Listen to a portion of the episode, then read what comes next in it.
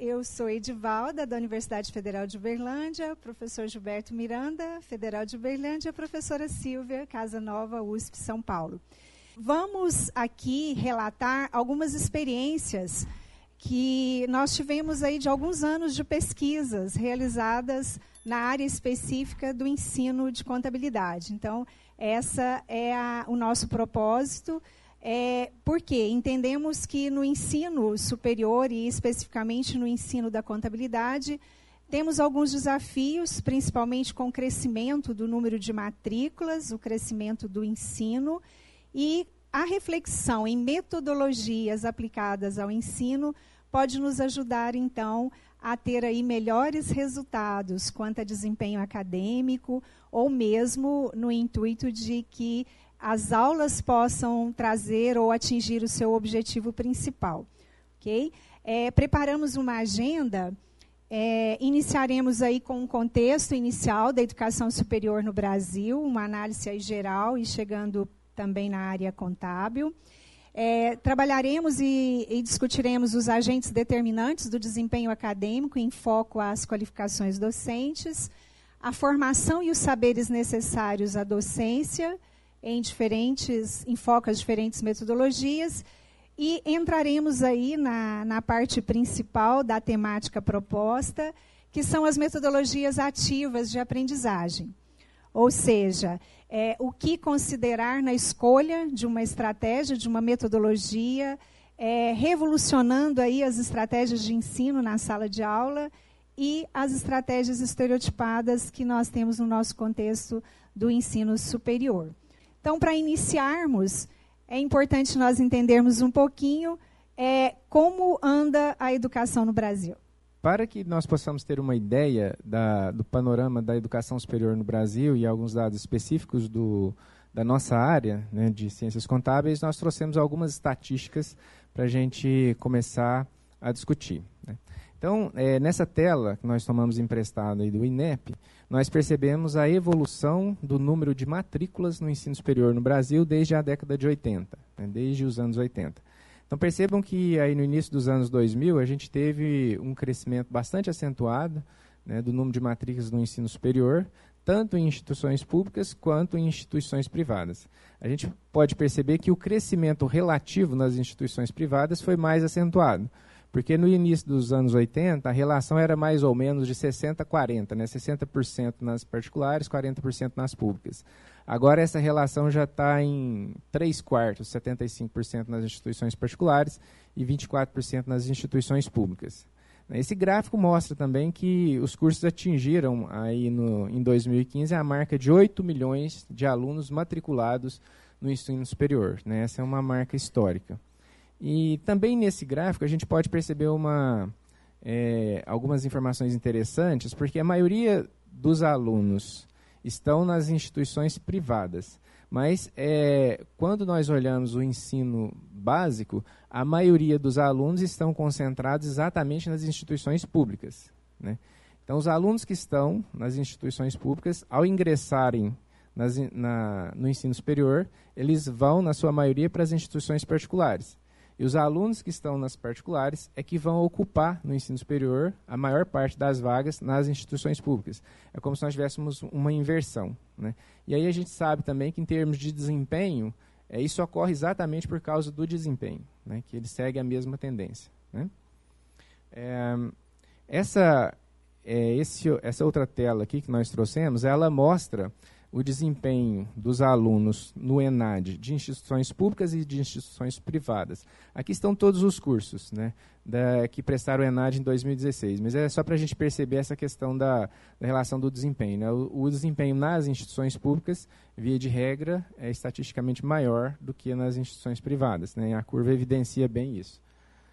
É, ainda nessa com o propósito de traçar um panorama do ensino superior, nós percebemos aqui como é que se distribui é, o número de, de matrículas né, por modalidade, ensino presencial e ensino à distância. Né. Então perceba que o ensino à distância, no início dos anos 2000, ele era praticamente inexistente. Né, e ele começa é, aumentar ao longo do tempo né, e vai atingir em 2015 17,4% de todas as matrículas no ensino superior. E aí com quase 1 milhão e 400 alunos cursando o ensino superior nessa modalidade. Né. E esse crescimento ainda não estagnou, né, ele é, ainda continua crescendo. Então, o ensino à distância vem assumindo uma importância muito grande no que se refere a esse crescimento que nós tivemos no ensino superior de um modo geral. Né. Aqui nós trouxemos uma outra tela também relativa ao ENAD de 2016, onde é feito um comparativo em termos de desempenho dos alunos que estão na modalidade presencial e na modalidade à distância. E aí a gente percebe aqui também que os alunos que fazem o ensino superior na modalidade presencial, eles têm um desempenho também no ENAD maior do que os alunos que estão na modalidade à distância. A gente pode perceber que a curva é um pouco adiante. Né? Então, mas esse, esse é um tema novo, né? É, até 2015, por exemplo, o governo não liberava essa informação, a informação de desempenho, por modalidade. Né? Só a partir de 2015 que isso começa a ocorrer. Então, é uma área que, que ainda carece de estudos para a gente entender melhor né, como funciona essa. É, como que, que vai se estabilizar a questão do, do ensino à distância. Né?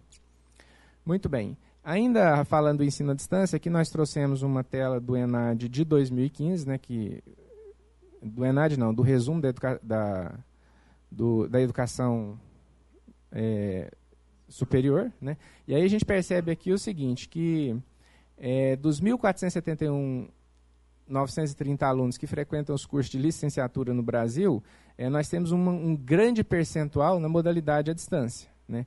E nas instituições privadas, o percentual de alunos matriculados à distância é maior do que os alunos matriculados na forma presencial. Né? Então, é uma tendência também é, que nós temos que observar, né, porque nós estamos vivendo essas mudanças. Aqui nós temos mais uma tela do INEP que mostra a distribuição né, de matrícula na, nas formas de bacharelado, licenciatura e o ensino tecnológico. E aqui a gente percebe que quase 70% das matrículas no ensino superior estão também concentradas nos cursos de bacharelado. Né? Talvez é, haja até uma questão de mercado aí, né? porque esses cursos normalmente são cursos mais baratos, né? envolvem laboratórios, essas coisas. Né?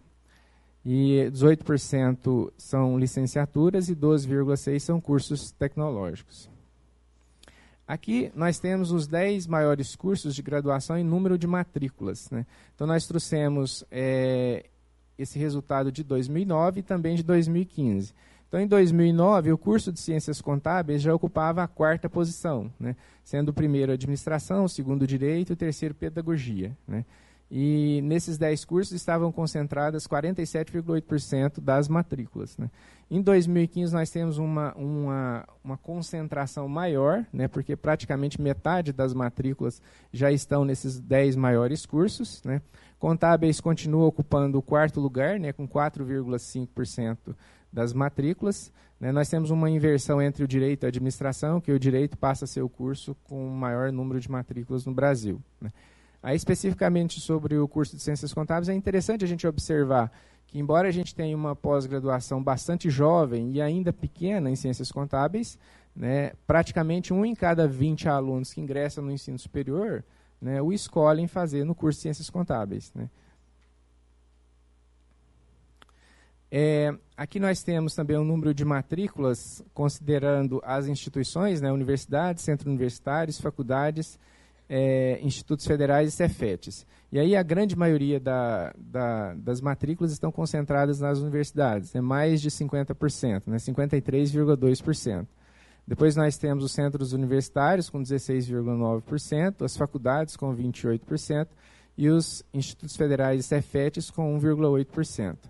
Aí, embora em termos numéricos a quantidade de faculdades sejam muito maiores do que as universidades, né, as universidades é que detêm o maior número de matrículas. Né? E aí universidades públicas e privadas. Né?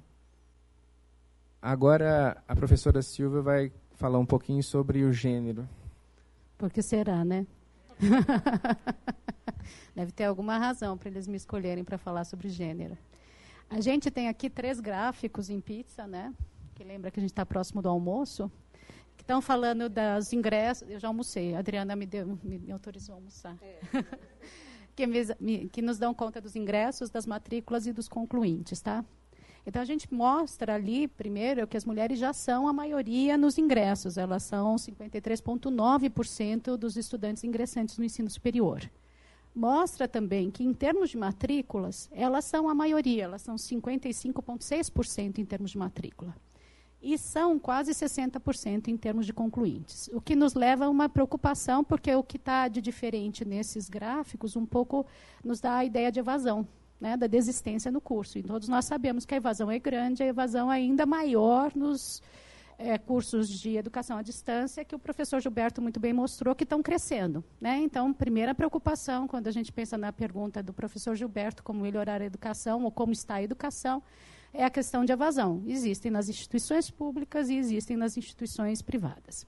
Se a gente for olhar um pouquinho mais com relação a essa questão, a gente vai ver aqui a matrícula em termos do diurno e do noturno. Por que, que a gente está olhando a matrículas em, em, termos do diurno ou do noturno? Ai, Gilberto, eu mexi aqui, achei que mexeu aí. Ai, obrigada. É, o Gilberto sempre me dá, eu nunca me entendo com esse negócio aqui. Então, nós vamos com o Gilberto mesmo, né?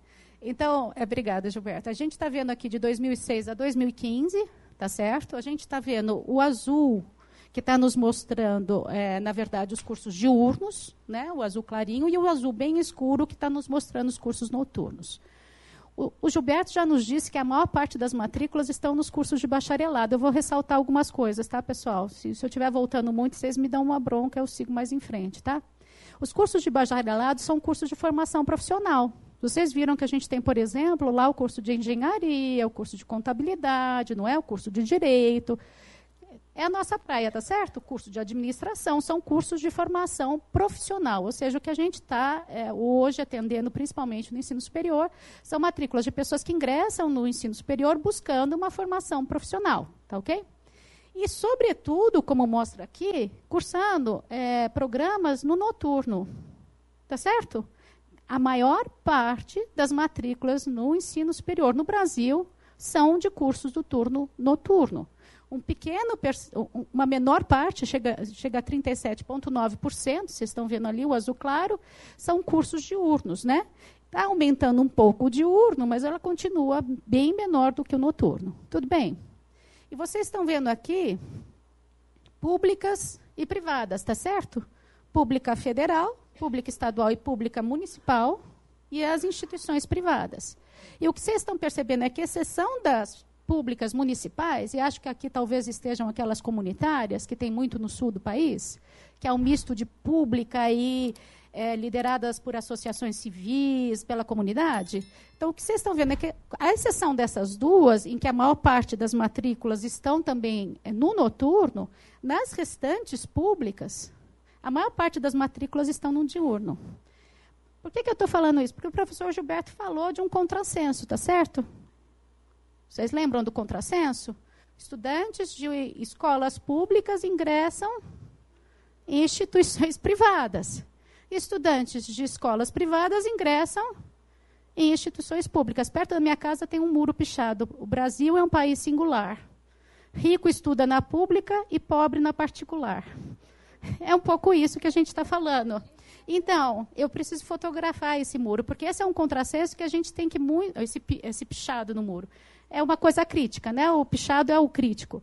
Esse é um contrassenso que a gente tem que lidar. Né? Eu que estudo gênero, estudo equidade, é uma questão que a gente vai ter que lidar. É uma cobrança que nós, das instituições públicas e privadas, temos. Ambos cumprimos um papel social, mas cada um de uma maneira diferente e com um recurso, um financiamento diferente.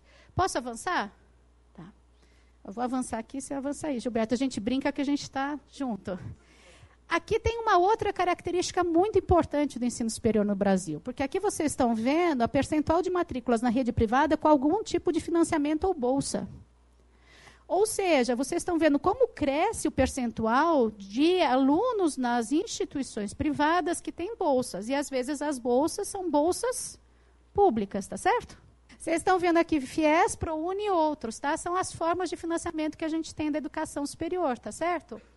Então, o que, que nós temos? E eu vou fechar um pouco esse quadro para a gente poder passar a palavra à professora Edivalda. Nós temos uma situação no Brasil em que as instituições privadas, até um pouco atrás, dependiam de um financiamento público para dar conta de uma demanda que significou, nos últimos anos, a democratização do acesso ao ensino superior.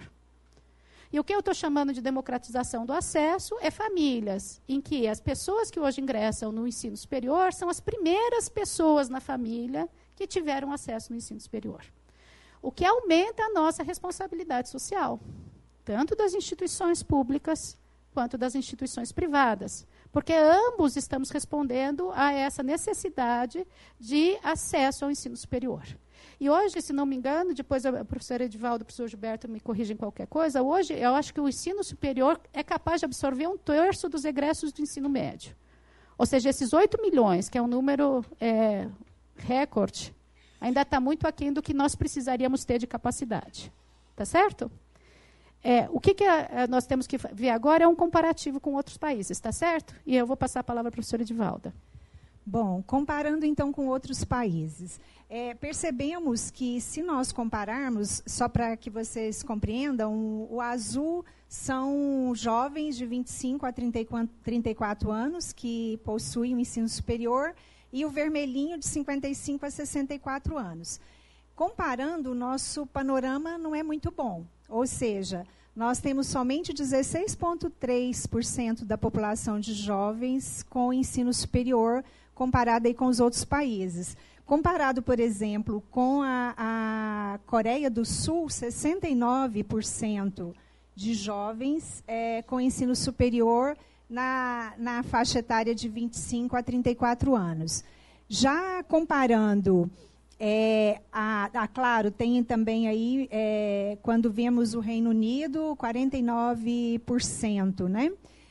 Quando vamos para a faixa etária de 55 a 64 anos, é, temos um percentual de 11,2 no Brasil, né, ou seja, aumenta um pouquinho a nossa participação no, no ensino superior, mas comparado com outros países, como nós temos ali o Reino Unido, 35%, chegando a Coreia do Sul com 18,3%, é, nós percebemos que a, a, nossa educação em nível superior, a, é, comparado com o nível internacional, está bastante aquém em termos percentuais.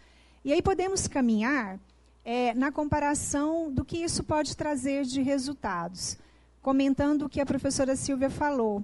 Como está a evasão? A evasão ela é crescente, principalmente é, em cursos à distância, num percentual maior.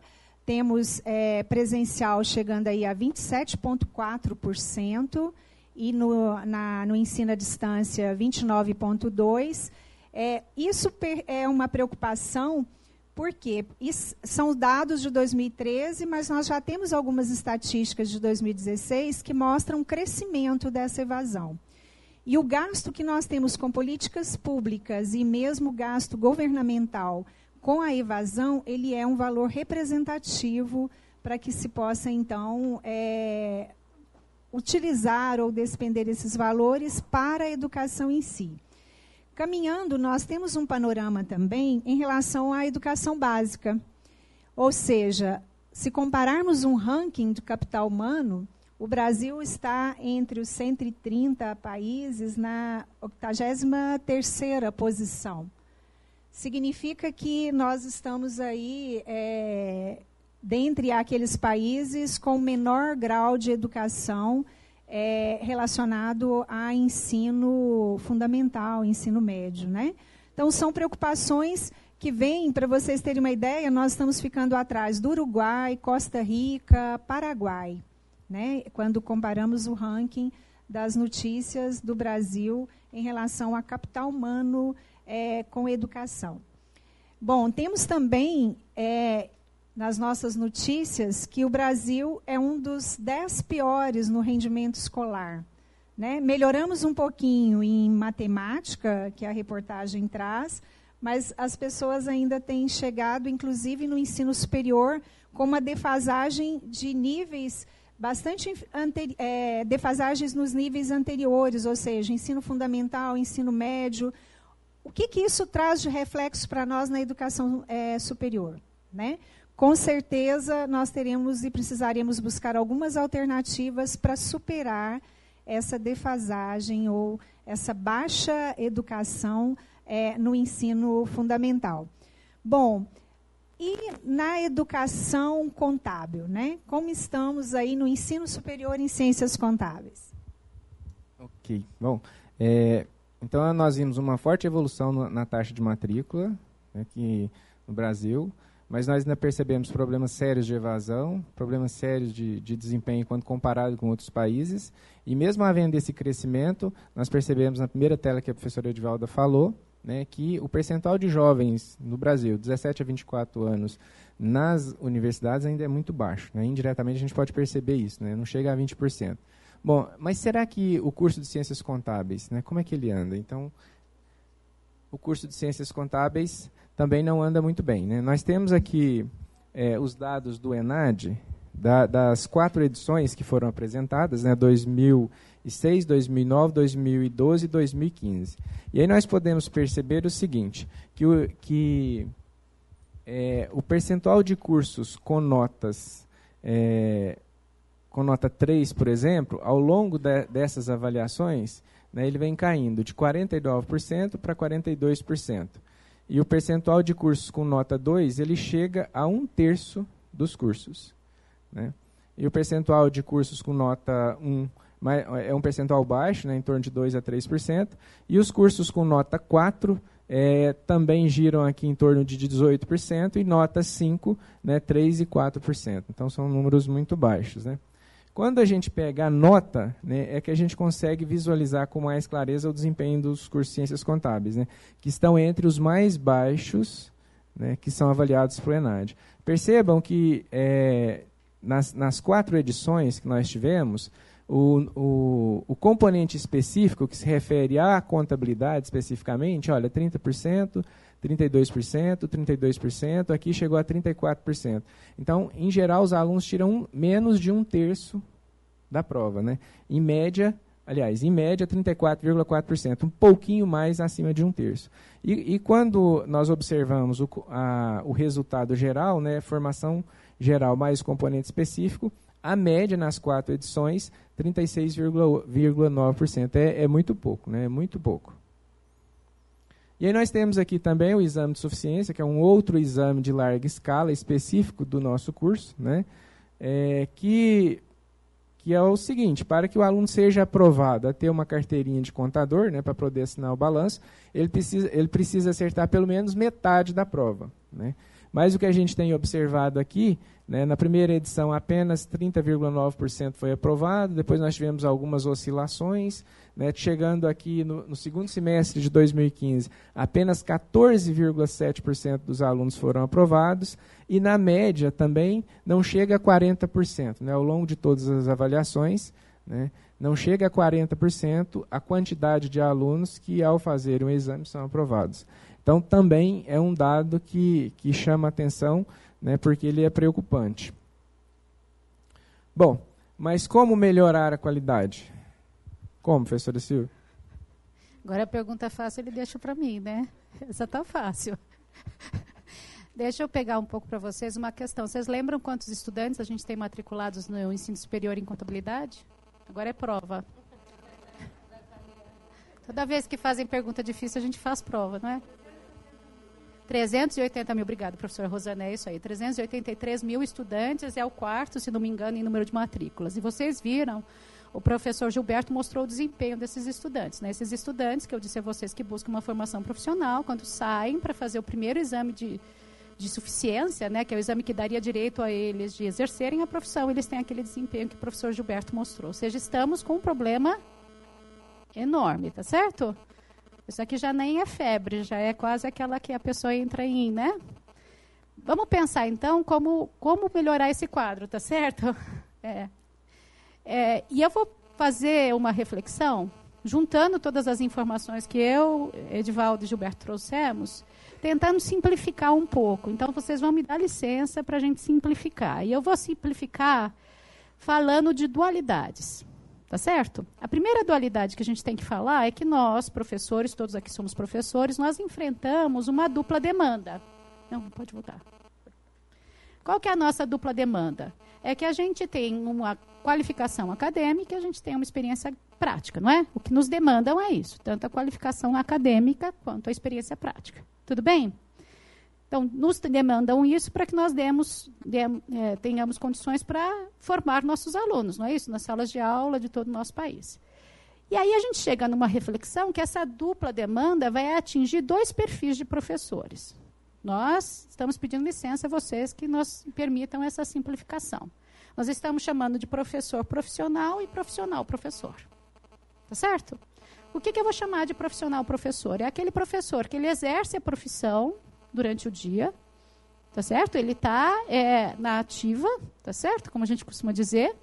E à noite, naqueles gra naquele grande número de cursos que tem turno noturno, ele exerce a docência. Esse professor é como se ele tivesse a docência como uma atividade paralela ao exercício profissional dele, que é o foco da vida dele. Tá claro? E ele é muito importante para esse aluno que busca uma formação profissional porque é uma conversa entre um profissional com um profissional em formação. Tudo bem? O que, que esse professor não tem, muitas vezes não teve oportunidade de ter? Aquela qualificação acadêmica que eu falei para vocês. E depois nós vamos destrinchar essa qualificação acadêmica. Tá? Do outro lado, eu estou chamando do professor profissional. É aquele professor que atua em instituições públicas, sobretudo, que fez mestrado, fez doutorado, às vezes fez pós-doutorado, teve algumas oportunidades de qualificação acadêmica e algumas oportunidades de qualificação pedagógica, e que tem um envolvimento em que essa atividade da docência é uma atividade principal para ele. Tá certo? Ao lado da atividade de pesquisa, porque a gente disse que os professores nas instituições públicas equilibram três pratinhos, não é? A docência, a pesquisa e a extensão, tá certo? Nós estamos sempre rodando esses três pratinhos. Isso aqui é uma atividade de extensão, né, professora Adriana? E veja que a professora Adriana está aqui envolvida com isso, não é? Mas dentro do programa de pós, que a dedicação é pesquisa. Estão percebendo? A gente está sempre tentando girar esses pratinhos. Esse professor está dedicado em tempo integral a essas universidades, ganha, grande maioria tem a qualificação acadêmica, muitas vezes se reclama que ele não tem tanto essa experiência profissional prática. Tá certo? E a gente vai destrinchar é, o que é essa experiência profissional prática, inclusive dentro da qualificação docente. Eles têm aquele desafio que eu coloquei para vocês. Qual que é o desafio que ambos têm? Quer seja o profissional professor, quer seja o professor profissional. Atuar em salas de aula presenciais ou virtuais, de forma efetiva, engajando os estudantes, entregando um conteúdo que é parte integrante de um currículo, currículo pensado para construir aquela trajetória de formação profissional que nós estamos é, almejando. Tudo bem? Está fácil, né? Esse desafio está fácil. Né? Vamos avançar? Pensando agora nos estudantes, está certo? Também vamos fazer aqui uma simplificação. E vocês vão retomar os dados que nós, nós vimos até aqui. Nós temos os trabalhadores estudantes e os estudantes trabalhadores. Vamos ver como que esse, esse, esse, essa dualidade é do lado dos estudantes? Os trabalhadores estudantes são aqueles que precisam trabalhar, não é opção, é necessidade. Trabalham o dia inteiro, na cidade de onde eu venho, São Paulo, se deslocam às vezes duas horas no transporte público, no horário de pico, para chegar às instituições de ensino e cursar a consciências contábeis no noturno, almejando uma melhoria de vida, uma ascensão na vida deles, por essa formação profissional. E para eles, o valor que eles pagam por essa formação, a mensalidade nas instituições privadas, que muitas vezes o professor Gilberto falou até um valor baixo relativamente, em alguns cursos bacharelados, para eles é muito, não é pouco. Então, existe. É. E, e, na região do interior a gente vê isso também. Estudantes que se deslocam é, para centros, né? Em que estão posicionados as instituições que vêm de outras cidades próximas para buscar essa formação e também não vão pegar o trânsito de São Paulo, mas vão pegar a estrada, vão enfrentar uma distância para se deslocar. Esse é o, é o trabalhador estudante. Tá certo? Que ele está lá lutando depois de um dia cansativo para permanecer atento, né? Para se formar e para conseguir aquela ascensão profissional que ele almeja e ascensão social para sua família, porque hoje no Brasil a educação ainda é a melhor forma de se conseguir uma ascensão, ascensão social. E do outro lado é o estudante trabalhador. O que, que é o estudante trabalhador? É aquele que se dedica nos cursos diurnos, né, seja no horário matutino, seja no horário vespertino às aulas, e que lá para frente no curso, muitas vezes ele vai ter a primeira experiência profissional dele no estágio, que é um estágio que é intermediado pela instituição. E eles dois vão então ter a mesma dificuldade que é conciliar uma vida profissional com uma vida acadêmica. Estou vendo estudantes concordando com essa dificuldade. tá certo? Eles vão enfrentar essa dificuldade. Nós, professores, vamos enfrentar a dificuldade também de mostrar para eles que aquilo que nós trazemos dentro da sala de aula é importante para a prática profissional deles, porque eles começam a nos cobrar muito da aplicação prática daquilo que está em sala de aula. Esses são é, os dilemas que a gente coloca, que tem relação, nós achamos, com os problemas e com as formas que nós podemos encontrar de melhorar a qualidade é, da formação. Mas para, de, de, fato, melhorar a qualidade do ensino, a gente tem que pensar em desempenho acadêmico. Então, o nosso próximo passo é falar com vocês sobre desempenho acadêmico e sobre os agentes determinantes do desempenho acadêmico. Este é mais um conteúdo produzido pela Faculdade de Economia, Administração e Contabilidade de Ribeirão Preto, a FERP USP. Veja todos os nossos conteúdos em vídeo em nosso canal do YouTube ou acesse o site media.ferp.usp.br para acompanhar também nosso podcast.